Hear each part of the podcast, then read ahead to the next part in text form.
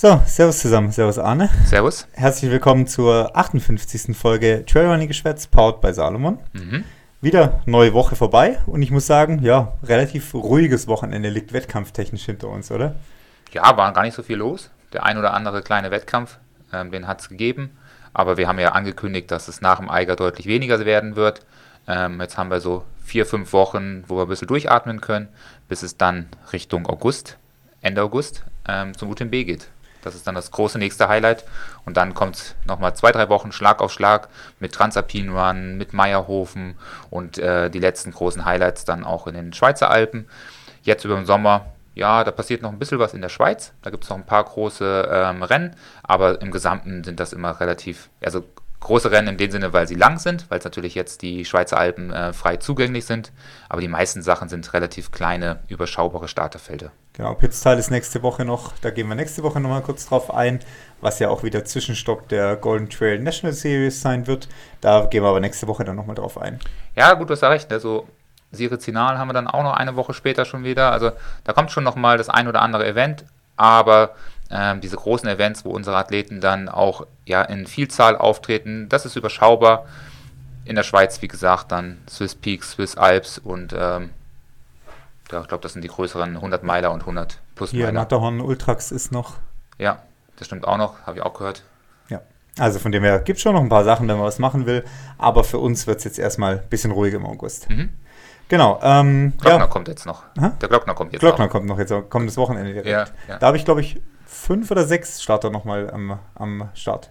Ja, Glockner wird aber schon nochmal spannend. Also da haben wir, glaube ich, ein paar gute Athleten, ähm, die sich vorne qualifizieren können. Ähm, in den letzten Wochen und Monaten waren es ja erst die, eher die Frauen, die gute Platzierungen rausgerissen haben.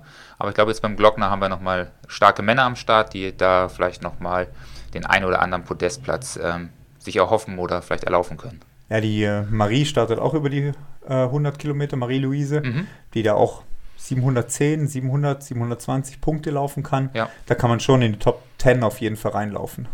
Ja, sind wir mal gespannt, also was da geht. Also Top 10 overall reinlaufen, äh, nicht äh, Frauen Top 10. Mhm. Frauen Top 10 natürlich auch, aber Männer oder Gesamt Top 10 auf jeden Fall.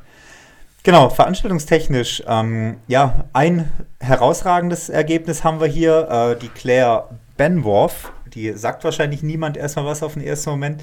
Die ist Fünfte beim Hardrock geworden dieses Jahr. Ähm, war ja quasi vor zwei Wochen, Mhm. war der Hardrock.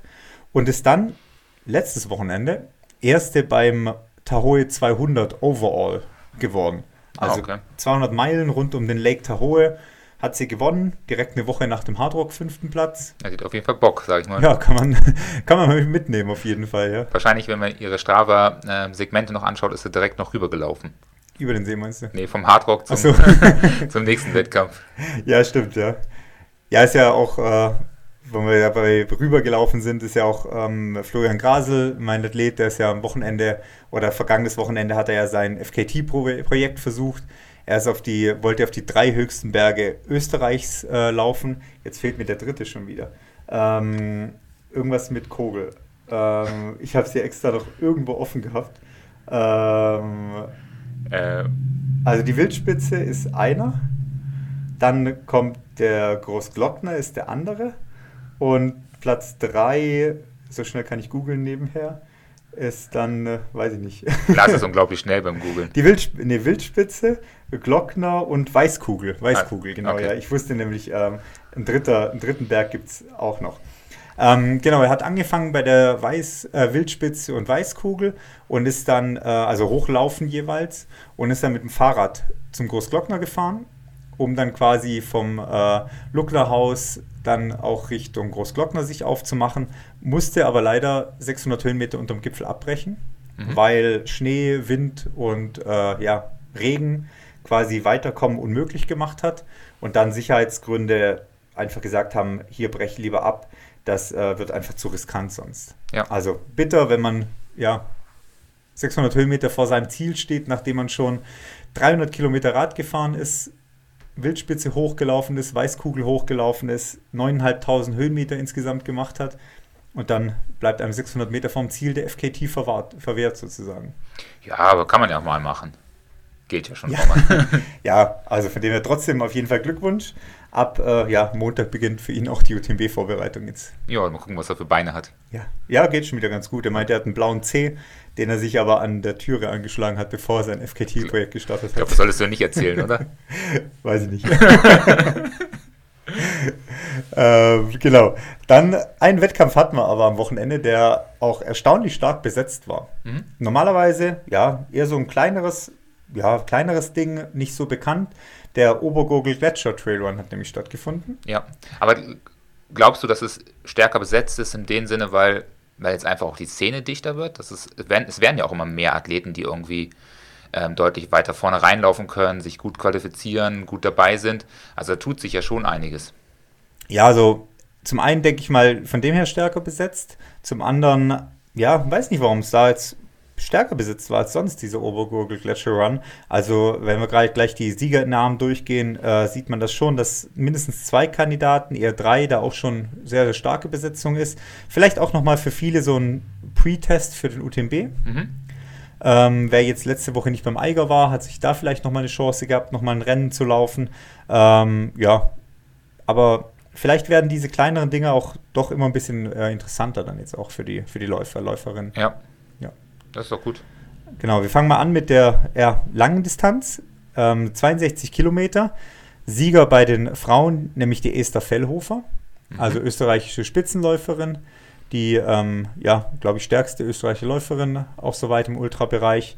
Ähm, und Sieger bei den Herren, Dani Jung. Ja. Also hier schon mal sehr, sehr starke Besetzung mit dem Dani Jung. Der hat sich aber jetzt beim, ist er beim, beim Lavaredo wollte er ja starten, ne? Das ist er, glaube ich, ausgestiegen, oder? Genau, Lavaredo ist er ausgestiegen. Okay. Und ähm, bei der WM war er nicht am Start. Genau. Ja. Und das heißt, er geht wahrscheinlich auch Richtung ähm, UTMB wahrscheinlich. Ja, ich weiß gar nicht auswendig, ob er da äh, auf der Liste steht oder nicht. Ähm, kann ich dir nicht sagen auswendig. Okay. Ähm, Dabei checkst du ja die Liste fast tagtäglich. Ja, ja dieses, dieses Jahr hat er ja schon äh, sowas wie diesen Costa Brava Stage Run hat er ja gewonnen gehabt. Ähm, ah ja, dieses, wo wir drüber gesprochen haben, wo dann drei Leute gleichzeitig ins Ziel gelaufen sind. Ah ja, das genau, war das Ding, am ne? siebten Tag, genau, ja. ja. ja. Dann hat er noch äh, Ultra Trail de äh, Majesto äh, ist er Zweiter geworden. Also auch schon ein paar, ein, zwei gute Rennen gelaufen dieses Jahr. Aber sicherlich nochmal ein Blick Richtung UTMB oder ich weiß nicht genau, was sein Projekt mhm. äh, dann ist im ja, Spätsommer oder Herbst. Ja, wir werden sehen, wir werden ihn beobachten. Ja.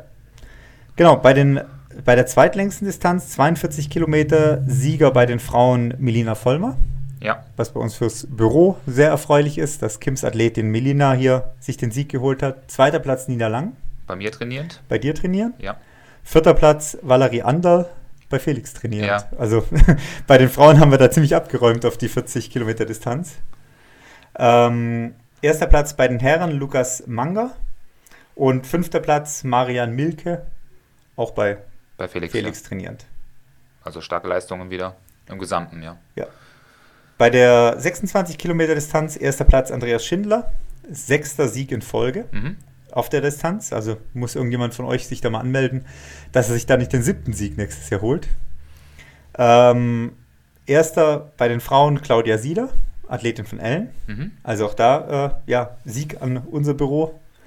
Und ähm, auf der kürzesten Distanz, die, die, wir, ja? die wir sonst fast nie erwähnen, ja, genau. Aber, die kürzeste Distanz fällt manchmal so unter den Tisch, aber diesmal hat sich die Tove Alexanderson gedacht, ja, laufen wir mal 14 Kilometer beim, beim Gletscher Trailrun im, in Obergurgel. Ja. Ähm, gewinnt das Ding overall vor Lukas Mühlmann mit 12 Sekunden Vorsprung bei einer Stunde 15 Laufzeit ungefähr. Und die zweite Frau kam dann 15 Minuten hinter ihr ins ja. Ziel. Also hat pro Kilometer eine Minute verloren. Genau, man muss jetzt aber dazu sagen, die Tove, ähm, für die, die sie nicht kennen, sie glaube ich auch nicht so mega bekannt in der Szene, äh, ist beim, ähm, bei der ITRA-Liste die zweitbeste Athletin der Welt aktuell. Genau, hat die zweitmeisten ITRA-Punkte von allen Athletinnen, äh, ja, hinter Courtney. Kommt aus Schweden, oder? So ja, ist eine Schweden. Genau, ich glaube, sie ist eine gute Orientierungsläufer. Der, der Felix hat da wieder Ahnung von, hat gleich wieder rumgebrüllt im, im Büro, dass es Orientierungsläuferin ist. Macht überschaubar wenige Rennen ähm, pro Jahr im Trailrunning-Bereich, ähm, hat aber dieses Jahr schon gut abgeliefert mit einem zweiten Platz beim Up and Down bei der WM. Ja, genau, wir war Zweite beim Up and Down bei der WM. Profitiert aktuell noch ein bisschen von ihren Skyways-Ergebnissen von 2020 mhm. in der ITRA-Liste. Da sind nämlich noch drei Stück drin. Ähm, unter anderem beim, bei der Weltmeister, äh, beim Golden Trail Championship äh, in Portugal sind zwei Ergebnisse drin von den Azoren. Und ähm, ja, fallen jetzt aber ab Oktober auch raus, die Ergebnisse. Ja, aber da dürfte sie auch einmal die Nike Brinkmann geschlagen haben, glaube ich, damals schon. Ähm, und äh, eine Frau, die zweimal Limone gewinnen konnte, 2000, was war das, 16 17 oder sowas? Ja. Ähm, ist auf jeden Fall eine sehr, sehr, sehr gute Athletin. Und gerade in den ähm, Jahren 17, 16 ist Limone, glaube ich, eins der prestigeträchtigsten Rennen überhaupt gewesen. Ich finde, es hat ein bisschen an Zuspruch verloren in unserer Szene, seit so ein bisschen der, die großen Namen aus den Skyrunning raus sind. Also es ist immer noch eine, eine Szene für sich und immer noch sehr viele starke Athleten, aber so mit, mit Kilian, der rausgegangen ist, ist das Interesse an der Skyrunning-Serie ein Stückchen ähm, ja, niedriger geworden, finde ich zumindest persönlich. Ja, und äh, eben genau, weil es einfach so ein bisschen aus dem Fokus gerückt ist, ja. auch durch die großen Serien UTMB und Golden Trail. Ähm, genau, bei ihr muss man nur schauen, was der, der Index wird jetzt dann deutlich sinken ab Oktober, wenn sie halt nicht nachlegt noch mit Rennen. Ja. Weil dann fliegen die anderen raus. Ähm, aber im Moment steht sie hier auf Platz 2 hinter Courtney, wie gesagt. Und äh, ja, mal schauen. Sie ist ja auch für den OCC, glaube ich, gemeldet, soviel mhm. ich weiß. Ähm, ja, schauen wir mal. Ja, das, das eine Rennen fand ich auch spannend. Das war irgendwie so ein kleineres Rennen, wo sie gelaufen ist wo sie dann einfach mal ähm, fast den ähm, Zweitplatzierten vom letzten Jahr vom OCC irgendwie ähm, auch noch kurz ja, überholt hat oder fast wenige Sekunden hinter ihnen im Ziel gekommen ist. Nee, das, ähm, er war nicht das spanische Rennen quasi. Irgend so. Es war auf jeden Fall. Ja. Ja, auf jeden Fall eine starke Athletin. Spannend, dass sie sich da ähm, zeigt. Wahrscheinlich ist sie jetzt hier auch am, am Trainieren, ähm, raus aus Schweden, rüber Richtung UTMB bzw. Ähm, Schweizer, französischen Alpen irgendwo unterwegs. Genau. Ja, bei, bevor wir zu unserem Test heute kommen, können wir über unser eigenes Training auch ein bisschen quatschen, was da aktuell so geht, was äh, ja, du aktuell für die OCC-Vorbereitung machst. Mhm. Kannst du mal berichten? Ja, momentan läuft es ganz gut. Ich mache einige sehr, sehr lange Läufe für meine Verhältnisse. Bin jetzt äh, letzte Woche zum Beispiel ähm, zweimal über vier Stunden unterwegs gewesen. Einmal war ich mit der Rosanna in Innsbruck laufen. Da waren wir knappe viereinhalb, fünf Stunden unterwegs äh, mit über 2200 Höhenmeter und knappe 30 Kilometer. Und ähm, drei Tage später dann nochmal einen langen Lauf mit dem Christian. Da hatten wir ja auch den, den Podcast äh, mit ihm gehabt und hier gemeinsam den Podcast aufgenommen. Also das heißt, lange Läufe kommen jetzt so nach und nach rein. Ich versuche noch ein paar gute Intervalle reinzubekommen. War dann zum Beispiel noch am Sonntag mit zweimal 600 Höhenmeter Intervallen ähm, unterwegs bei uns am 800, Tegelberg. Oder? Ja, genau, 800, genau, knappe 880 oder sowas. Also fast 900. Ähm, zweimal hoch zum Tegelberg ähm, auf Druck und auf Tempo, um da so ein bisschen übers Wettkampftempo unterwegs zu sein. Und da versuche ich jetzt die Woche anzuknüpfen. Ähm, diese Woche haben wir auf jeden Fall einen langen Lauf heute geplant und hoffentlich auch einen am Sonntag, wenn das Wetter passt. Und auch nochmal schöne harte Intervalle dann irgendwie am Tegelberg, die dann möglich sind. Genau, vielleicht Samstag oder so. Ja. Und genau, dann habe ich eine etwas ruhigere Woche vor mir. Die nächste Woche soll ein bisschen ruhiger werden. Will aber gerne, wenn es zeitlich passt, wettertechnisch passt, ähm, die Woche mit einem schnellen ähm, ähm, Trail-Lauf ähm, krönen. Dort werde ich gerne nochmal äh, die virtuelle Runde vom Tegelberg laufen, vom, vom Trail-Magazin, um da einfach nochmal zu gucken, ob ich besser in Form bin als letztes Jahr, aber auch ähm, endgültig auch nochmal ein bisschen die Verpflegung zu testen, zu schauen, ob alles funktioniert, vielleicht auch zu überlegen, um mit welchen Schuhen ich endgültig laufe, um das nochmal zu probieren. Also das wird auf jeden Fall nochmal eine Sache von knapp fünf Stunden, wo man wirklich äh, fünf Stunden gut arbeiten muss, Tempo machen muss, um da eine gute Zeit hinzulegen. Ja, also da läuft alles in Richtung Vorbereitung. Mhm. Dann sind nochmal die letzten paar Tage und da werde ich auf jeden Fall nochmal das ein oder andere wichtig Training, wichtige Training dazwischen quetschen und dann geht's los. Ja, genau, dann steht ja in ja, sechs Wochen äh, OCC schon auf dem Plan. Ja, genau, es ist noch genau ein Monat jetzt. Eigentlich. Das sind ja, ja. Ah, ja, genau. Bisschen, ja, fünf Wochen sind es ja, noch. Ja. Fünf Wochen nur ja, noch. Genau, also noch irgendwie genau am 28., 29. ist da irgendwie Start. Ja, 31. ist Start. 31. Nee, doch, 31. Ja, ja 31. Genau. ist der Donnerstag, genau, ja. Ähm, ja, also ein paar sichere, paar sichere lange Touren noch äh, reinbauen, längere Hiking-Abschnitte äh, auf jeden Fall. Und ja, denke ich mal, sonst passt das soweit vom Training her. Ja, bei dir, du bist eher wieder bei den kürzeren Intervallen unterwegs? Ja, jetzt war ich letzte Woche, äh, jetzt war ich zweimal bei VC Max Intervallen, drei Minuten Intervalle wieder unterwegs, weil ich ja, ja vielleicht im Mitte Oktober nochmal was längeres plan, ob jetzt Rennen oder eigenes Projekt, mal schauen. Aber deswegen so ein bisschen Zeit habe, theoretisch, ja, knappe drei Monate Zeit, äh, zweieinhalb Monate Zeit. Ähm, habe mir erst gedacht, ja, lass mal ein bisschen kürzere Intervalle machen. Jetzt, ja, doch wieder ein bisschen mehr Bock auf Umfang jetzt gerade eben. Ähm, ist ja auch jetzt heute Stand Donnerstagmorgen, bevor wir jetzt heute laufen waren, sind auch schon äh, ja, 45 Kilometer drin oder sowas. Jetzt mit heute wird das und Wochenende wird sicher eine 120er Woche, sowas in die Richtung. Also doch eher Umfang wieder. Ja, ist im Moment so ein bisschen in der Luft gehangen, was das angeht. Zumal denke ich mir, okay, lass die kurzen Intervalle machen. Zum anderen denke ich so, ja, kurze Intervalle, eine Stunde ist doch auch schon irgendwie scheiße, wenn man dafür gerade schön auf den Trails laufen kann und so weiter. Ja. Deswegen hängt das Ganze gerade so ein bisschen in der Luft. Ähm, Versuche einfach jeden Tag gerade irgendwas ja, Cooles zu laufen oder ein bisschen was zu machen. Hm, ja, wird sich ein bisschen ändern, wenn ich dann irgendein Ziel dann doch mal festgemacht habe. Und hast du nochmal auf die UTMB-Seite drauf geschaut, ob du dich immer noch für ein TTS anmelden kannst? Ja, kann man immer noch. Aber nee, lasse ich. Okay. Aber TTS würde theoretisch immer noch gehen, ja. Ja. ja. ja. Naja, wie, wie, wie, oft überlegst du da? Mit dem Master Good Vibe dann zusammen? Ja. Nee, nee. da, gestern habe ich es erst wieder überlegt, als ich Master Good Vibe bei Philipp Jordan bei Fat Boys Run im Podcast gehört habe und er auch meint, der läuft TDS. War wieder ganz kurze Überlegung da so, ah, aber nee, ich will die Woche in Chamonix mit gutem Training, gute Tage und so weiter genießen. Ja, außerdem muss ich ja am Mittwoch zu François.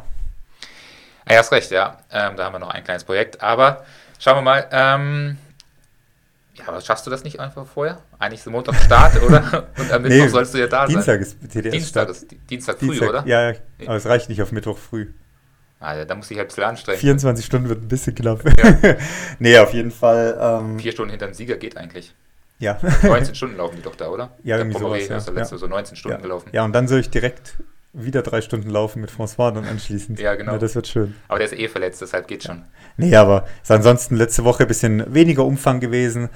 Dafür drei Tage ja, wandern gewesen im Retikon äh, rund um den Lüner See. Mhm. Ähm, ja, ganz cooles Wochenende gewesen. Aber 21 Kilometer mit 1700 Höhenmeter wandern ist dann auch irgendwann mal anstrengend, wenn ja. man doch einfach nicht vorwärts kommt, man zehn Stunden auf den Beinen ist, man vier Schritte macht und gefühlt schon 20 Meter wieder voraus ist vor den anderen. Und äh, ja, wird dann irgendwann auch mal zäh. Ja, ich, ich habe ja gesagt, ich habe die gleiche Einheit gemacht im Prinzip in zweieinhalb Stunden. zweimal Tegeberg, zweimal hoch und runter. Das ist die gleiche Sache halt.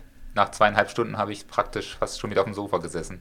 Ja, und ich habe. Beziehungsweise bin wieder zum Tegeberg hochgewandert, um dort auf der Hütte zu sitzen. Ja, und ich war zehn Stunden unterwegs, habe dafür auf die Sulzfluh einen neuen Gipfel abgehakt. Mhm. Ähm, ja, habe eh, hab's ja dir auch schon gesagt, Retikon da oben, Lüner See, ist echt ein richtig cooles Trailgebiet. Also wer irgendwo weil Bock hat, drei, vier Tage, ähm, ja, ein schönes, ja, kurzer Trailurlaub zu verbringen. Ähm, da waren wir nicht, aber bietet sich super an, mietet sich am besten in die Douglas-Hütte ein, fährt er mit der Seilbahn hoch oder läuft hoch, mietet sich dann die Douglas-Hütte ein am Lüner See direkt und kann da super geile Trailtouren laufen.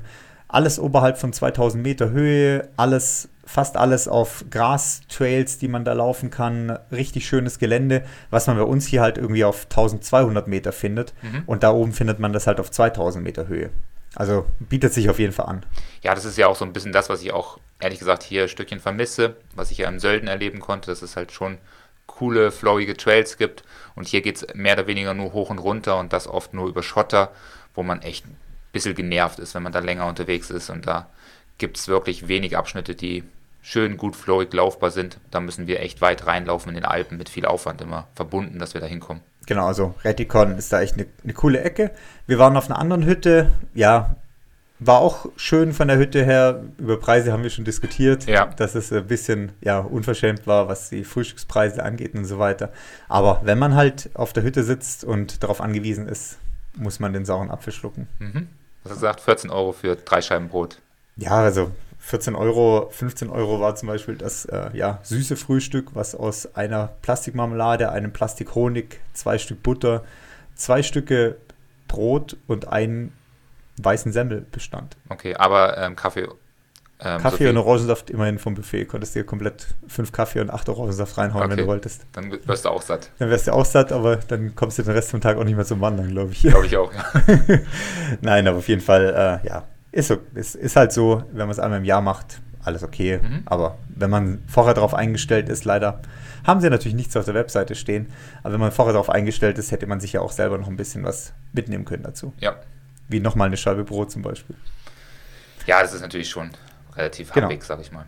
Aber wie gesagt, macht man ja auch nicht immer. Dann würde ich sagen, kommen wir zu unserem Test. Ja. Wir haben was Neues zum Testen. Von Sporthunger zugeschickt bekommen. Genau, also danke an die Jungs von Sporthunger. Was Neues zum Testen. Ist schon ein bisschen länger auch verfügbar bei denen. Ähm, kommt aus Kanada. Wie unschwer auf der Packung zu erkennen ist, äh, heißt Untapped. Ist äh, ja mit kanadischem Blatt auch auf der Verpackung mhm. ausgestattet. Mhm. Und ist ja ein neues Gel-Konzept äh, von denen. Und Kanada-typisch basiert das Ganze nämlich auf Ahornsirup. Ja, man hat auf jeden Fall ähm, sehr viel Ahornsirup momentan auf unserer Trail-Szene gefühlt. Ähm, mit natürlich auch die ganzen Sachen von Nake, die auch alle mit Ahornsirup ja hergestellt werden, großen Teil. Ja, genau. Also von dem her, ähm, ja, ne, ähm, das Untapped sind fünf Stück, kriegt man für 13 Euro, mhm. 2,60 Euro pro Stück quasi. Also es sind Gels, ich glaube. Sind Gels, genau. Ja. Ist ein bisschen flüssiger wie herkömmliches Ahornsirup. Ähm, 2,60 Euro pro Stück besteht eigentlich fast nur aus Ahornsirup. Wir testen jetzt einmal die Variante ähm, Coffee. Mhm.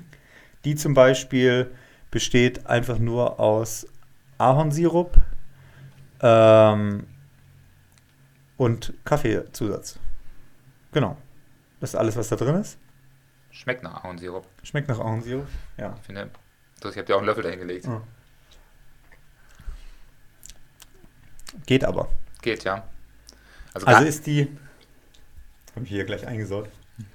Also, ich habe am Wochenende Zitrus probiert. Mhm. Dann kommen wir gleich noch dazu. Aber äh, ja, Kaffee schmeckt gar nicht so schlecht. Schmeckt halt extrem nach Kaffee. Also intensiv nach Kaffee. Findest du? Ja. Aber wahrscheinlich habe ich hab heute Kaffee getrunken, deshalb schmecke ich es kaum raus. Ja, also ich finde also ich trinke sonst keinen Kaffee. Und ich finde, der Kaffee-Geschmack äh, ist schon relativ intensiv. Also, ähm, aber das Kaffee ist okay. Genau, wir haben jetzt als nächstes. Dann haben wir jetzt hier Kakao. Kakao. Oder Kakao, würde ich jetzt sagen. Finde, es schmeckt nicht groß unterschiedlich. Also, schmeckt, das ist eine leicht weichere Note, mhm. nicht ganz so herb vielleicht. Aber ich bleibe hier dabei, dass es auch stark nach Ahornsirup schmeckt. Also, ich bin ja kein Fan von Ahornsirup. Ähm, ich habe am Wochenende das Zitrone probiert. Das hat mir zu arg nach Ahornsirup geschmeckt. Ja, ich, also ich, ich bin der Meinung, es schmeckt, es schmeckt sehr süß, es schmeckt wirklich nach Ahornsirup. Ähm, wer jetzt auf Ahornsirup voll abfährt, findet auf jeden Fall die beste Möglichkeit, sich ähm, Zucker reinzuhauen. ähm, auf jeden Fall mal ein Wert, es zu probieren. Es schmeckt jetzt auf gar keinen Fall schlecht, eklig oder sonst irgendwas. Aber ich muss sagen, ich bleibe da, glaube ich, eher bei diesen ähm, standard süßen ähm, Gels. Das taugt mir noch ein bisschen mehr. Ja, also wie gesagt, ähm, Zitrone fand ich nicht gut am mhm. Wochenende, was ich probiert habe. Das hat mir nicht geschmeckt. Äh, Kaffee und Kakao finde ich jetzt okay. Ja. Geht rein. Aber ja, ich bin einfach kein Freund von Ahornsirup. Also ich mag auch keine Waffeln mit Ahornsirup oder sowas. Nicht? Nee. Weil mir der, der Geschmack von Ahornsirup einfach nicht so taugt. Ja. Was jetzt aber die, also wie gesagt, Kaffee und Kakao hier nicht schlecht macht, das würde ich sogar nehmen auf jeden Fall. Ja, ich finde es jetzt auch, ich finde es gut eigentlich. Eigentlich kann man es schon nehmen, also es spricht nichts dagegen. Aber du und Kim haben ja gesagt, die Zitrone ist nicht euer Geschmack gewesen. Nee. Und das passt, glaube ich, ganz gut. Wollen wir noch ein fruchtiges probieren? Nee, machen wir jetzt nicht noch auf. Okay, das heben wir uns für später auf. Sonst, sonst müssen wir doch noch länger laufen. Ja. Nee, aber auf jeden Fall, was ein Vorteil ist, also wir haben jetzt gerade Kakao zum Beispiel probiert, das besteht aus Ahornsirup, Kakaopulver und Meersalz. Ja. Mehr ist da nicht drin. Also sehr natürlich und das ist, glaube ich, auch das Gute. Und das suchen ja ähm, sehr, sehr viele Athleten, ähm, gerade bei uns in der Szene, so möglichst natürliche Produkte äh, für die Trails. Und da ist es, glaube ich, eine gute Variante. Und also wie gesagt, wenn man sagt, man mag Ahornsirup, dann kann man sich das auf jeden Fall kaufen, weil es schmeckt nach Ahornsirup, es funktioniert und zumindest diese beiden Varianten, die wir getestet haben, sind geschmacklich wie Ahornsirup. Genau, also ihr habt ähm, 38 Gramm in einer, äh, also 38 Gramm Masse in einer äh, Einheit, habt 25 Gramm Kohlenhydrate mhm. pro Gel, also ganz normales Gelverhältnis, 25 Gramm, bisschen mehr wie die Standard Powerbar Gels, so die eher so 21 Gramm haben, sowas rum. Ähm, habt 80 bis 90 Prozent des Zuckeranteils, also ähm, von diesen ähm, ja, 26 Gramm oder 26 Gramm Zucker besteht ähm, 80 bis 90 Prozent aus Saccharose, was eine Zusammensetzung von, aus Glucose und Fructose ist. Ja. Und die verbleibenden 10 bis 11 Prozent besteht dann nochmal aus reiner Glucose bzw. aus reiner Fructose zusätzlich. Ähm, Ahornsirup hat ein sehr optimales Verhältnis, was Glucose-Fructose-Mischung äh, angeht. Da hatten wir es ja letzte Woche mhm. oder vor zwei Wochen schon mal davon. Ja, mit, nach dem Eiger ähm, hatten wir das gehabt. Genau, nee, vorm Eiger schon mit Hannes, äh, seiner Ernährung vorm Eiger war es ja. dann. Ähm, da hatten wir das schon mal davon. Ähm, also Ahornsirup hat von Natur aus das perfekte Verhältnis zwischen Glucose und Fructose. Ungefähr äh, ja, 1,2 zu 1 oder 0,8 zu 1. Ähm, also ja, fast Hälfte, Hälfte. Fast, ein, fast ja, 1 zu 1. mehr Glucose als Fructose.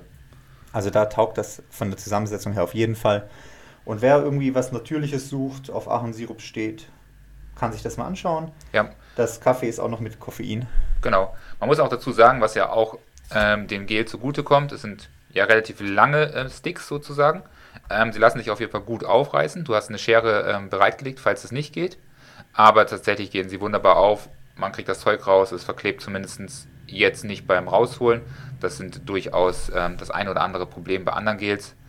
Ähm, also es funktioniert gut, scheint auf jeden Fall ein solides Gel zu sein. Und wer Bock hat auf natürliche Inhaltsstoffe und sich das jetzt selber nicht anmischen möchte, der ist, glaube ich, mit Ahornsirup gut dabei. Genau, ist auch ein bisschen flüssiger wie das Ahornsirup, das man kennt. Mhm. Genau. So viel zum Test. Wie gesagt, Sporthunger äh, hat die. Wer will, kann da mal vorbeigucken. Ja, sporthunger.de. Und wer sagt, okay, ähm, Ahornsirup ist jetzt nicht seins, ähm, unterstützt die Jungs, weil die haben echt coole Produkte und ich glaube, da findet jeder etwas, wo er drauf Bock hat. Sei es ähm, Spring, Tailwind oder Morton, wenn man sagt, okay, man will es ein bisschen chemischer oder, und, natür und natürlicher Pillar. Pillar ist der neue, der neue Shit da. Der, der neue, dieses ähm, Magnesium. Ja, genau. Ah, genau, Jonas, schick uns mal da was zu. Wie gesagt, Pillar gibt es da auch bei denen. Ja. Äh, das Magnesium, das vor allem gerade in der Radszene, Triathlon-Radszene, Triathlon-Radszene ziemlich gehypt äh, wird. Ja, aber auch ein bisschen umstritten ist schon. Ja. Also es gibt. Genau, wir schauen mal. Ähm, wir haben noch ein Thema, wo wir über Training sprechen wollen. Wir haben ja in den letzten ähm, drei Folgen mehr oder weniger immer wieder über Training gesprochen. In der letzten Folge hatten wir dafür ja keine Zeit gehabt. Und deshalb wollen wir jetzt sozusagen bei unseren Trailrunning einmal eins, hast du es ja, glaube ich, genannt, mhm. ähm, wieder zurückkommen. Wir haben ja ähm, zuvor gesprochen, ja, wie man überhaupt einen Wettkampf rausfindet, wie man da vielleicht auch rangeht und sich das richtige Rennen auswählt, ohne dass man dann vielleicht übertreibt oder untertreibt. Wir haben gesagt, dass man dann einen ähm, Testlauf durchführt, um so ein bisschen seinen aktuellen ähm, Leistungsstand zu ermitteln. Und jetzt geht es ja mehr oder weniger am Überlegen, wie man die letzten Wochen vielleicht vor seinen Rennen, das kann ja jetzt im Herbstrennen sein, nochmal ein bisschen gestaltet und ähm, angeht. Und ähm, da haben wir auch schon in vielen, vielen anderen Folgen mal immer wieder drüber gesprochen, über die Periodisierung. Und ähm, da wollten wir euch einfach nochmal mitnehmen, weil es schon eine sehr alte Folge war, wo wir darüber gesprochen haben beziehungsweise auch nochmal diese Sache jetzt in den Kontext setzen könnt, so dass ihr dann für die nächsten Tage nochmal euer Training dann planen könnt. In der nächsten Folge sprechen wir dann nochmal konkret über die ja, Planung dann innerhalb der Trainingswoche. Jetzt sozusagen erstmal nochmal die, den groben Überblick darüber. Genau, prinzipiell ist eine Periodisierung ähm, ein altes, alte Sache, die es schon sehr, sehr lange gibt bei uns im Sport. Schon in den 50er Jahren haben äh, russische oder ähm, russische ähm, Sportwissenschaftler und Trainer damit experimentiert und durchaus gute ähm, ja, Ansätze da ermittelt und herausgefunden und haben ihre Athleten periodisiert trainiert lassen. Die Idee ist aus einer etwas veralteten ähm, sportwissenschaftlichen Idee entstanden. Kann man immer noch in vielen ähm, Literaturbüchern nachlesen. Also wenn ihr bei eurer eigenen Literatur über das Wort Superkompensation stolpert, dann ist es genau der Punkt. Aber dieses Thema ist auch wirklich ja, ein bisschen veraltet in der Sportwissenschaft, weil es nicht mehr ganz so gut funktioniert. Die Superkompensation beschreibt sozusagen einen Effekt, den man damals an Mäuse ermittelt hat und ähm, Glykogenspeicher. Man hat herausgefunden, wenn man Mäuse regelmäßig ähm, trainieren lässt, ähm, laufen lässt und danach mit kohlenhydratreicher Nahrung äh, füttert, dann werden die Glykogenspeicher erhöht. Und das passiert optimal im Fall der Ruhe oder der Entlastung. Das heißt, die Mäuse werden belastet, dann geht sozusagen ihre Leistungskurve ganz kurz runter und in der Phase der Ruhe geht dann die Leistungskurve wieder hoch und die Superkompensation tritt ein. Und dann im Optimalfall versucht man dann am höchsten Punkt dieser Leistungsexplosion ähm, die nächste Trainingsphase zu beginnen. Oder einen Wettkampf. Oder einen Wettkampf zu setzen, damit das sich dann sozusagen immer von tief nach hoch, von tief wieder nach hoch, immer weiter nach oben wackelt. Genau, weil dieser Tiefpunkt quasi jedes Mal ein Stück höher liegt. Genau. Also der arbeitet sich dann wie eine Treppe, arbeitet man sich von, ja, Superkonversationspause zur, zur Pause, arbeitet man sich immer weiter nach oben. Genau, das ist es. Das Problem an der ganzen Sache ist, dass Glykogenspeichererhöhung irgendwann begrenzt ist. Das funktioniert nicht ewig. Das heißt, irgendwann ist der Reiz dort aufgebraucht und man hat halt herausgefunden, dass dieses Konzept zwar für viele, viele ähm, Anpassungsprozesse im Körper funktioniert, aber dass die Anpassungsprozesse heute nach wissenschaftlichem Stand unterschiedliche Superkompensationsphasen durchlaufen. Das heißt, die Glykogenspeicher können sich schon nach zwei, drei Tagen anpassen. Das heißt, da geht es eher darum, dass man nach kurzen Trainingsphasen eine Ruhephase einbaut, um sich zu erholen und dann wieder gestärkter rauszukommen. Andere ähm, Anpassungsmechanismen ähm, äh, wie Organe, Sehnen, neuronale Anpassung, ähm, andere Prozesse im Körper, die brauchen da deutlich länger und brauchen andere Abstände. Das heißt, man kann sozusagen den Superkompensationseffekt nicht mehr nutzen heutzutage, weil es nicht nur auf diese Glykogenspeicher drauf ankommt, die sowieso irgendwann ja, weitestgehend ähm, optimiert, auf, sind, optimiert ja. sind. Genau, wir haben auch darüber gesprochen, ja. Da geht es ja um diese Herstellung von ATP und der Bereitstellung von Energie.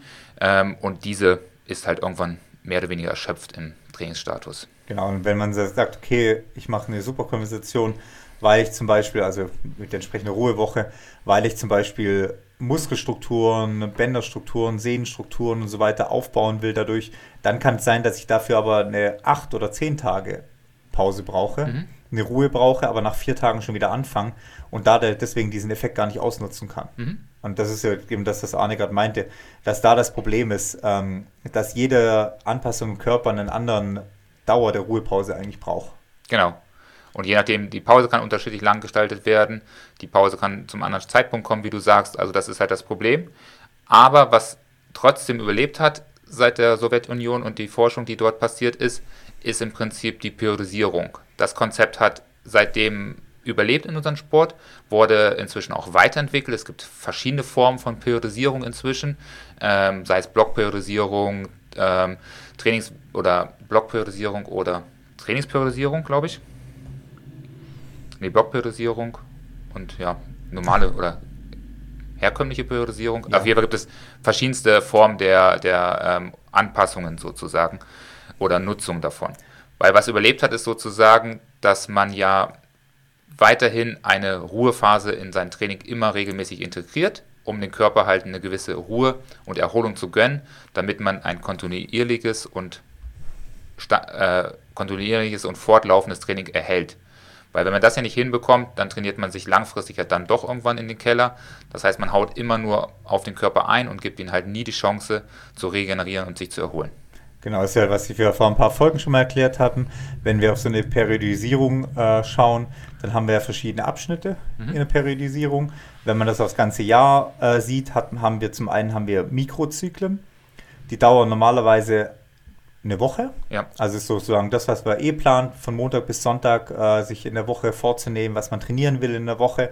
Diese ganzen Mikrozyklen sind dann in einem äh, Makrozyklus, äh, nee, in einem ähm, in einem Mesozyklus, ähm, also Mikrozyklus ist eine Woche. Ja.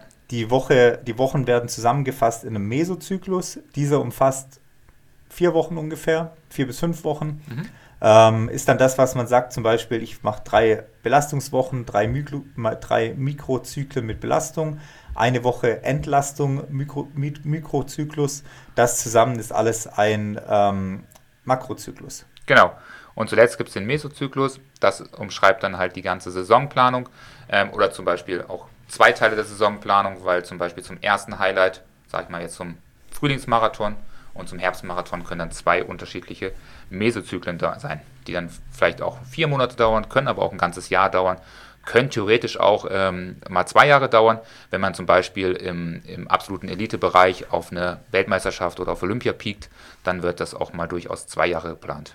Genau, also wenn ihr zum Beispiel sagt, ihr habt im äh, Mai ein Highlight und ihr habt im Oktober ein Highlight, dann habt ihr einen Makrozyklus, der von ähm, Januar bis Mai zum Beispiel dauert. Das sind dann die ersten fünf Monate des Jahres. Und dann habt ihr einen zweiten Makrozyklus, der geht dann von Juni bis Oktober, mhm. die zweit, der zweite Teil der Saison. Und dieser unterteilt sich dann, wie gesagt, in diese äh, ähm, Mesozyklen und Mikrozyklen. Genau. Und bei uns im Trailrunning, wir kommen wieder zum, direkt zum Trailrunning, hat sich ja eine Blockperiodisierung inzwischen äh, bewährt. Es wird ähm, sehr häufig von vielen Trainern umgesetzt, auch bei uns schon seit vier, fünf Jahren ja. eigentlich absoluter Standard. Ähm, hat auch ein russischer Forscher mehr oder weniger herausgefunden, der durchaus gute Erfahrungen gemacht hat. Der hat herausgefunden, dass es sinnvoll ist, ähm, Trainingsreize gesondert voneinander zu trainieren. Das heißt, nicht alles auf einmal auf den Körper einprasseln zu lassen, sondern gezielte Trainingsreize zu setzen. Und hat herausgefunden, dass man da mehrere Phasen in der Vorbereitung durchläuft, bis zu sein Hauptziel. Die erste Phase ist die Akkumulationsphase. Habe ich richtig ausgesprochen? Akkumulation, ja. ja. Ja, das ist bei dir auch nicht besser. Nee, ist genau. auch nicht besser. Genau, die zweite ist die Transformationsphase und die äh, letzte Phase, oder die dritte Phase ist die Relationsphase. Das heißt, da geht es darum, dass man von ähm, ja, unspezifischen Training, was wir ja auch schon sehr häufig gesagt haben, hingehen zu immer spezifischeren Training und in der Relationsphase natürlich so spezifisch wie möglich trainieren, um wettkampfnahe ähm, Trainingseinheiten zu absolvieren, um natürlich dann auch trainingstechnisch das Ziel zu erschaffen. Das heißt quasi, ihr ähm, macht nicht in der Woche am Dienstag VC Max Intervalle, am Donnerstag macht ihr 3000 Meter Intervalle und am Samstag macht ihr dann 4x500 Höhenmeter Intervalle. Oder einen 5-Stunden-Lauf. Oder einen 5-Stunden-Lauf, sondern ihr ähm, teilt quasi das Jahr auf. Ihr macht als erstes zum Beispiel, wie Arne meinte, ähm, in der ersten Phase macht ihr zum Beispiel ein unspezifisches VZ Max Training auch wenn ihr einen 100 Kilometer Traillauf mit 18 Stunden, wie jetzt ein Großglockner zum Beispiel, lauft, dann könnt ihr trotzdem im Januar, Februar VZ Max Training machen. Mhm. Das heißt, kurze 3 Minuten Intervalle, 800 Meter auf der Bahn, 400 Meter auf der Bahn, eine Minute Intervalle, lauter so Geschichten.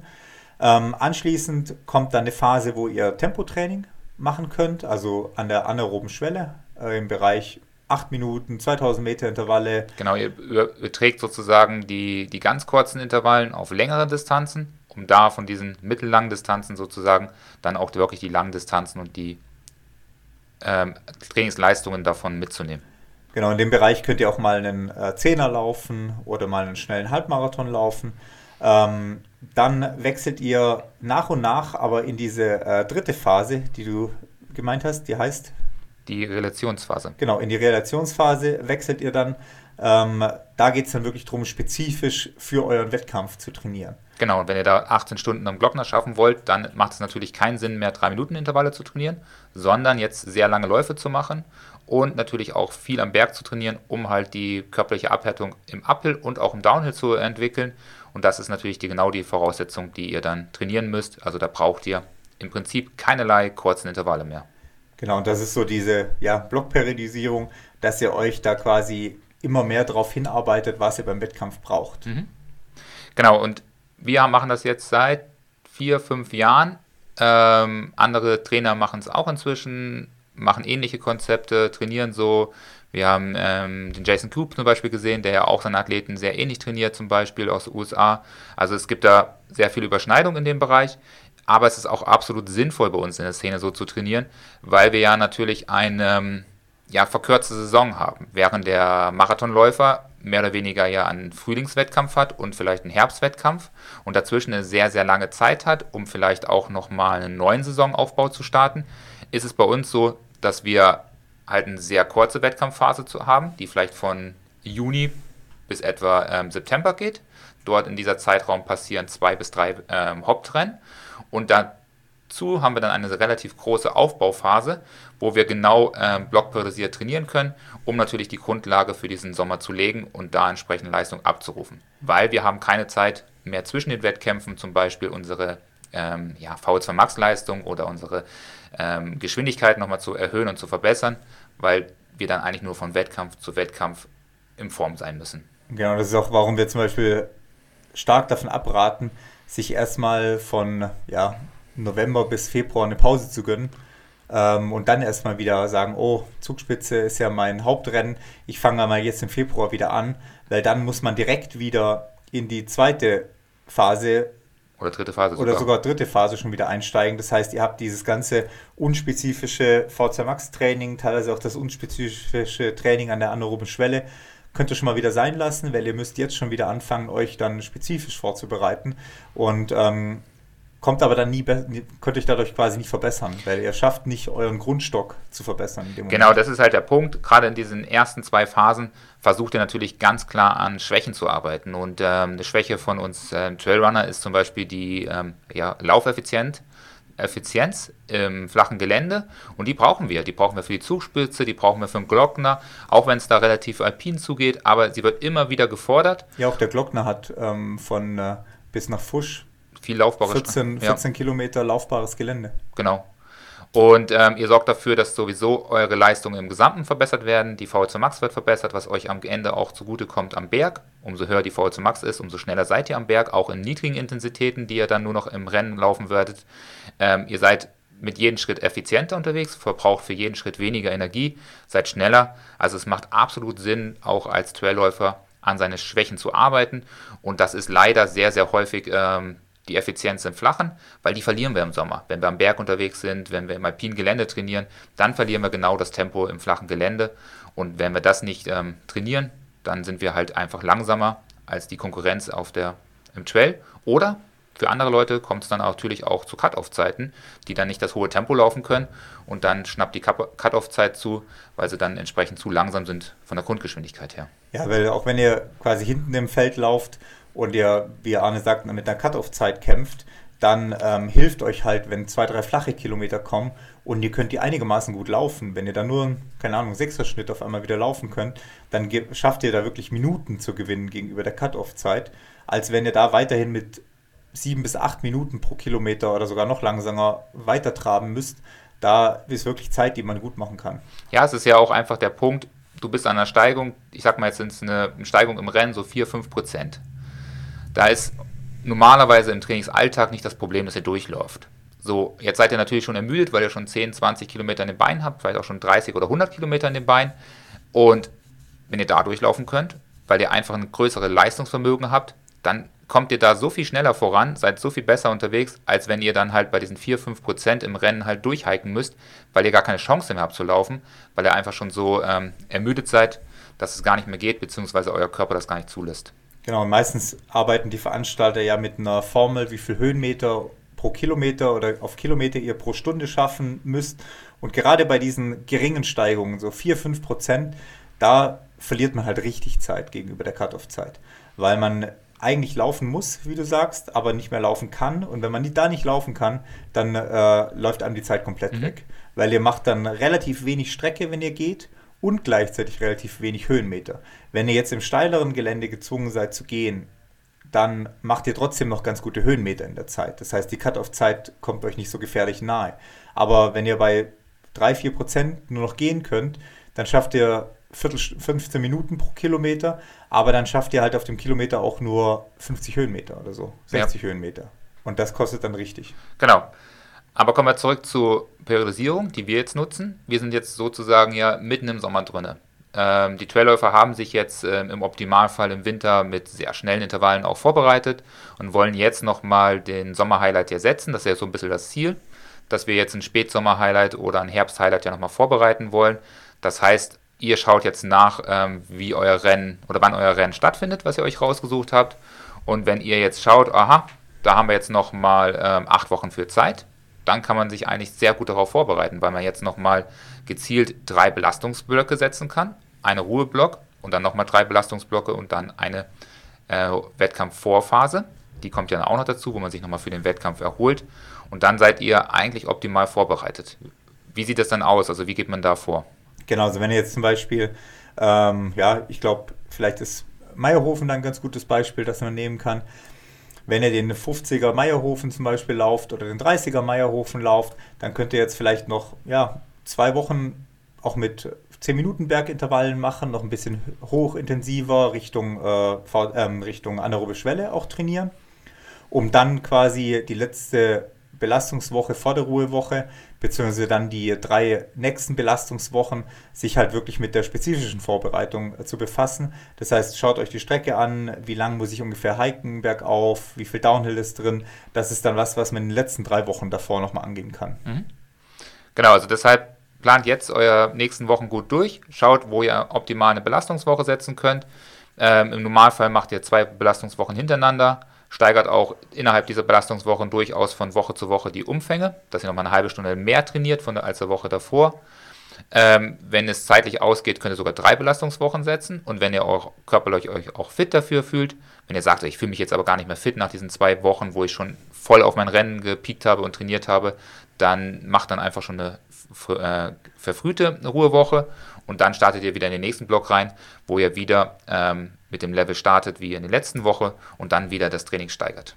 Genau, so eine Belastungswoche oder so ein Belastungsblock kann zwei Wochen zu eins, drei Wochen zu eins, kann aber auch mal zweieinhalb Wochen bis Mittwoch stattfinden. Dann startet ihr ab Donnerstag schon die Ruhewoche bis kommenden Mittwoch, steigt dann schon wieder in die Belastungsblock äh, mit ein und zieht vielleicht nochmal eineinhalb Wochen einen Belastungsblock durch, bevor ihr dann in die, in die Pause vor einem Rennen geht. Also denkt da nicht nur immer stur von Montag bis Sonntag, sondern versucht das so ein bisschen anzupassen, dass es noch auf euren Rennkalender reinpasst. Mhm. Genau, also deshalb schaut jetzt nach, wie viel Zeit ihr habt, teilt euch da die nächsten Wochen gut ein, überlegt euch, äh, wann ihr die Belastungswochen ähm, setzt. Im Optimalfall natürlich dann ab nächste Woche, dass ihr jetzt in die Ruhewoche geht, damit ihr dann nächste Woche das optimale Training dann auch für euren nächsten Trailrun so ein bisschen von uns mitnehmen könnt. Genau, und das, äh, ja, wie gesagt, orientiert euch vor allem daran, was euer Wettkampf braucht. Und ja. Da gehen wir auch nächste Woche nochmal ein bisschen gezielter darauf ein, wie die Trainingseinheiten da aussehen können. Genau. Genau, habe ich jetzt noch was vergessen zur Periodisierung? Ich glaube, damit kommt man schon mal relativ weit. Genau, also wie gesagt, wichtig ist wirklich kontinuierliches, ähm, durchgehend, äh, durchgehendes Training. Das ist das, wovon wir im Ausdauersport trainieren.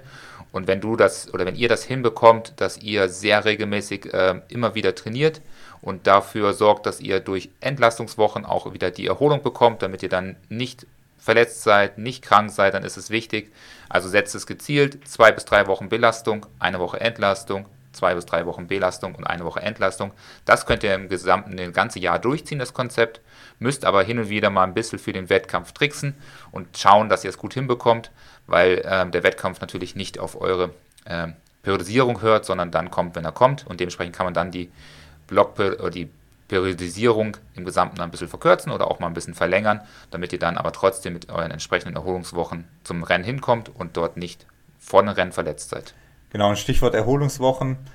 30 Prozent könnt ihr auf jeden Fall rausnehmen mhm. in der Ruhewoche. Das heißt, wenn ihr 10 Stunden trainiert, 7 Stunden, 6 Stunden reicht völlig dann aus in der mhm. Ruhewoche. Ähm, schaut trotzdem, dass ihr eine intensive Einheit mit drin lasst, wenn ihr normalerweise zwei intensive Einheiten macht in der Woche. Wenn ihr eine intensive Einheit macht in der Woche, dann könnt ihr auch eine intensivere in der Ruhewoche machen. Die kann aber dann ein bisschen kürzer sein oder ein bisschen weniger intensiv dann sein. Genau, nimmt auch den langen Lauf raus, gerade wenn ihr noch ein bisschen Zeit habt für euren Rennen und nicht noch einen langen Lauf in dieser Woche reinpacken müsst, dann ist natürlich auch gut, dass der Körper auch geschont wird und auch mal der lange Lauf jetzt nicht ähm, fünf Stunden dauert zum Beispiel, sondern auch nur mal zwei Stunden ganz entspannte Runde wird oder für diejenigen, die eher bei zwei Stunden sind, vielleicht einfach nur mal eine Stunde lange Lauf ist. Genau, und die Vorwettkampfwoche plant die wirklich mit so gut wie gar kein Training ein zwei, drei lockere Einheiten, eine mit ein paar Sprints, bisschen Intensität, ähm, plant die entsprechend so ein. Mhm. Genau, aber für, da kommen wir nochmal drauf auf Tapering und so weiter später. Ja. Genau, würde ich sagen, passt als dieses wöchiges Trainingseinheit oder äh, ja, einmal eins. Genau, wer Fragen hat, gerne einfach mal schreiben. Haben wir eigentlich noch Fragen eigentlich momentan zum Paar? Wir haben noch ein, zwei offen. Ja. Haben wir jetzt, können wir aufs nächste Mal vorbereiten und so. Okay, perfekt. Genau, dann würde ich sagen, abschließend machen wir unsere neue Kategorie, den, unseren Athleten der Woche. Ja. Diese Woche habe ich jemanden mitgebracht, den David. Der David äh, ist normalerweise auch Trailläufer, hat sich jetzt auch an den Adidas Infinite Trails schon probiert, ähm, ist auch äh, Hochstaufen, das Trailrennen bei der Golden Trail Serie dieses Jahr gelaufen. Garmisch, glaube ich, ne? In Garmisch auch den äh, Base Trail. Ähm, gleichzeitig ist David aber auch gerne auf dem Rad unterwegs. Mhm. Sein Bruder ist da auch im ja, Nachwuchstriathlon äh, relativ gut dabei, äh, relativ weit oben. Dementsprechend ist David auch viel auf dem Rad unterwegs und hat dann ein Projekt äh, ja, letzte Woche an äh, Start gebracht. Er wollte einfach mal schauen, ja, wie weit kann man so Fahr Rad fahren und hat sich die Strecke München-Venedig vorgenommen am Stück mhm. mit einem Kumpel zusammen. Also wirklich komplett von München starten bis nach Venedig durchfahren. Ähm, ich würde sagen, alles andere erzählt er uns selber. Mhm. Und hören wir mal rein, was er so berichtet von seinem Projekt. Genau. Lieber Arne, lieber Lars, ihr habt um ein kleines Update gebeten zu meiner letzten großen Radtour, zu unserem letzten großen Projekt. Und ich möchte euch jetzt mal ein wenig mitnehmen, was wir eigentlich vorhatten. Wir, das heißt ein guter Kumpel von mir, eigentlich ein Kraftsportler und ich als Trailläufer, sind auch dieses Jahr wieder auf die Idee gekommen, eine sehr große Radtour zu machen, äh, um uns einfach selber mal wieder zu challengen und wieder eine Aufgabe zu haben, bei der wir selber keine Ahnung haben, ob wir das Ganze schaffen werden und an der wir selber wirklich ja, wachsen müssen, um das Ganze zu schaffen. Unser Plan war dann, dass wir von München nach Venedig radeln. Da wäre die normale Route über den Brenner und dann durch die Dolomiten. Nachdem die Route aber ähm, nur in Anführungszeichen 450 Kilometer lang ist und uns ähm, ganz wichtig war, dass wir 500 Kilometer voll machen und wir außerdem letztes Jahr schon über den Brenner an den Gardasee geradelt sind, haben wir die Route verlegt und sind ähm, über das Salzachtal, äh, über den Großglockner gefahren und hatten damit äh, dann eine Route von über 500 Kilometern mit über 6000 Höhenmetern ähm, und damit natürlich eine super große Aufgabe. Ähm, die wir zu bewältigen hatten. Unsere letzte äh, Tour im letzten Jahr war von München an den Gardasee ein bisschen die Standardtour mit ein äh, bisschen über 3000 Höhenmetern und 380 Kilometern. Und da war auch schon die Idee geboren, dass wir ähm, nächstes Jahr wieder etwas noch Größeres machen wollen, weil die Tour einfach ein bisschen zu langweilig war. Wir sind angekommen und haben gemerkt, dass wir eigentlich noch Energiereserven übrig haben. Und genau das wollten wir challengen. Jetzt könnte man meinen, wenn man die Tour schon so weit im Vorhinein plant, dann nimmt man sich auch viel Zeit äh, für die ganze Vorbereitung und Planung. Das war aber bei uns mal wieder nicht der Fall. Ähm, stattdessen war es ein sehr pragmatischer Ansatz und wir haben zwei Wochen vorher beschlossen, dass wir die Tour tatsächlich an diesem Datum durchziehen und haben dann versucht, uns ein Begleitfahrzeug zu organisieren, um dieses Ziel der 500 Kilometer in unter 24 Stunden schaffen zu können. Da sind wir jetzt auch bei den größten Herausforderungen, die bei der Planung entstanden sind. Wir haben nämlich aufgrund der Kurzfristigkeit keinen Fahrer mehr gefunden, der uns auf der Tour begleiten kann, sodass wir dann unser gesamtes Material selbst mitnehmen mussten und vor allem uns selbst komplett um die Verpflegung kümmern mussten. Und das war extrem schwierig, da wir in der Nacht durch Italien gefahren sind.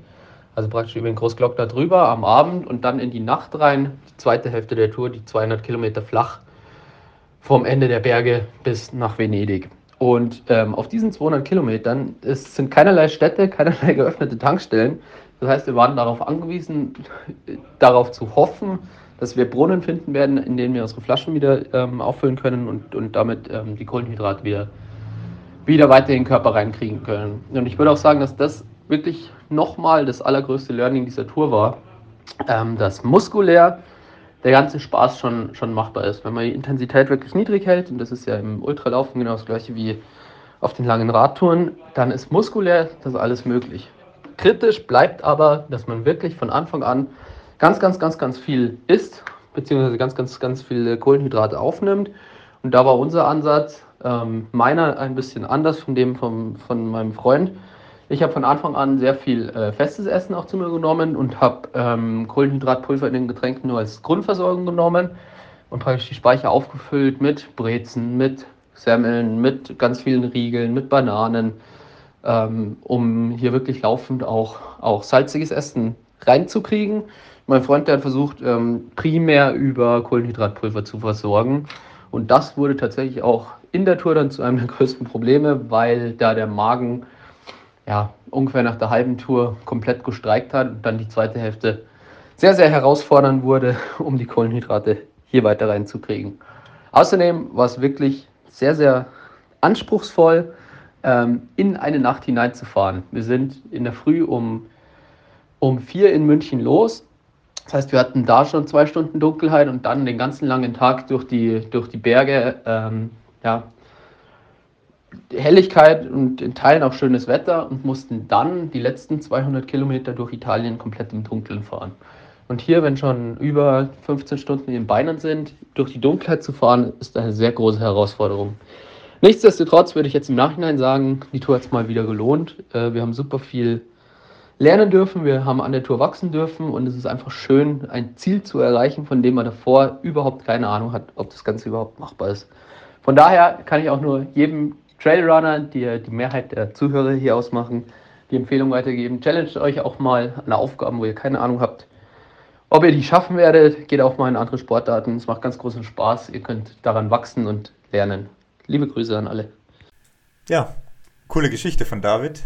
500 Kilometer inklusive Großglocknerpass, über 5000 Höhenmeter, 20 Stunden, schon eine krasse Geschichte, wenn du siehst, dass da 25 km/h Durchschnitt äh, gefahren wird. Ja. Ja. Ja, auf jeden Fall ein cooles Projekt. Auch ähm, macht auch als Trainer immer mal wieder Spaß, ähm, alternative Projekte zu haben, dass man nicht nur von äh, Wettkampf zu Wettkampf denkt, auch wenn wir das gerne machen bei uns im Trainerteam. Aber es gibt tatsächlich auch äh, viele Athleten, die gar nicht so sehr auf Wettkämpfe aus sind, sondern auch das ein oder andere persönliche Ziel holen, wo es gar nicht auf Platzierung oder auf besondere Zeiten ankommt. Aber der David hat auf jeden Fall abgeliefert und ja, Respekt dafür und deshalb ist er unser Läufer der Woche sozusagen. Oder? Genau, Athlet der Woche. Ja. Athlet der Woche, ja. Genau, und jetzt aber wieder raus aus dem Sattel und auf die Trails, würde ich sagen, für David. Ja, reicht auch wieder. Reicht auch wieder mit Rad. Ja, wir sind immer froh, wenn die Athleten wieder zurück auf die Trails wechseln. Ja. auch wenn äh, Radsport leider ähm, auch zu unserem Sport dazugehört, beziehungsweise Alternativsport. Gehört ja auch dazu. Hä? Was heißt leider gehört halt dazu? Ja, aber ich plane schon lieber Laufeinheiten. aber das ist Genau, aber prinzipiell haben wir ja schon oft drüber gesprochen, Radeinheiten gehören halt einfach auch zum Trailrunning dazu, um hohe Umfänge auch ähm, leisten zu können und zu absolvieren zu können. Bedarf es halt auch Alternativsportarten und im Sommer ist natürlich Radfahren da die beste Möglichkeit, weil dann hat man nicht ganz so viele Möglichkeiten wie im Winter mit dem ganzen Schnee. Ja, genau, also wer Bock auf ein langes Radprojekt hat, meldet sich bei Arne am besten. Mhm. Oder bei dir. nee, Spaß. Also, coole Geschichte, David wie gesagt, jetzt wieder ab auf die Trails. Mhm. Genau, ich würde sagen, dann sind wir auch durch für diese Woche. Ja. Alle, die am Glockner starten, viel Erfolg. Alle, die sonstige Wettkämpfe starten am Wochenende, natürlich viel Erfolg. Ähm, ja, haut einen raus. Ja, und wir hauen uns jetzt hier die letzten Ahornsirup-Dinger rein, rein ja. und gehen jetzt eine Runde laufen. Gehen jetzt laufen, genau. Also, also ich nehme es auf jeden Fall, ich freue mich. also, macht's gut. Bis nächste Woche. Bis dann.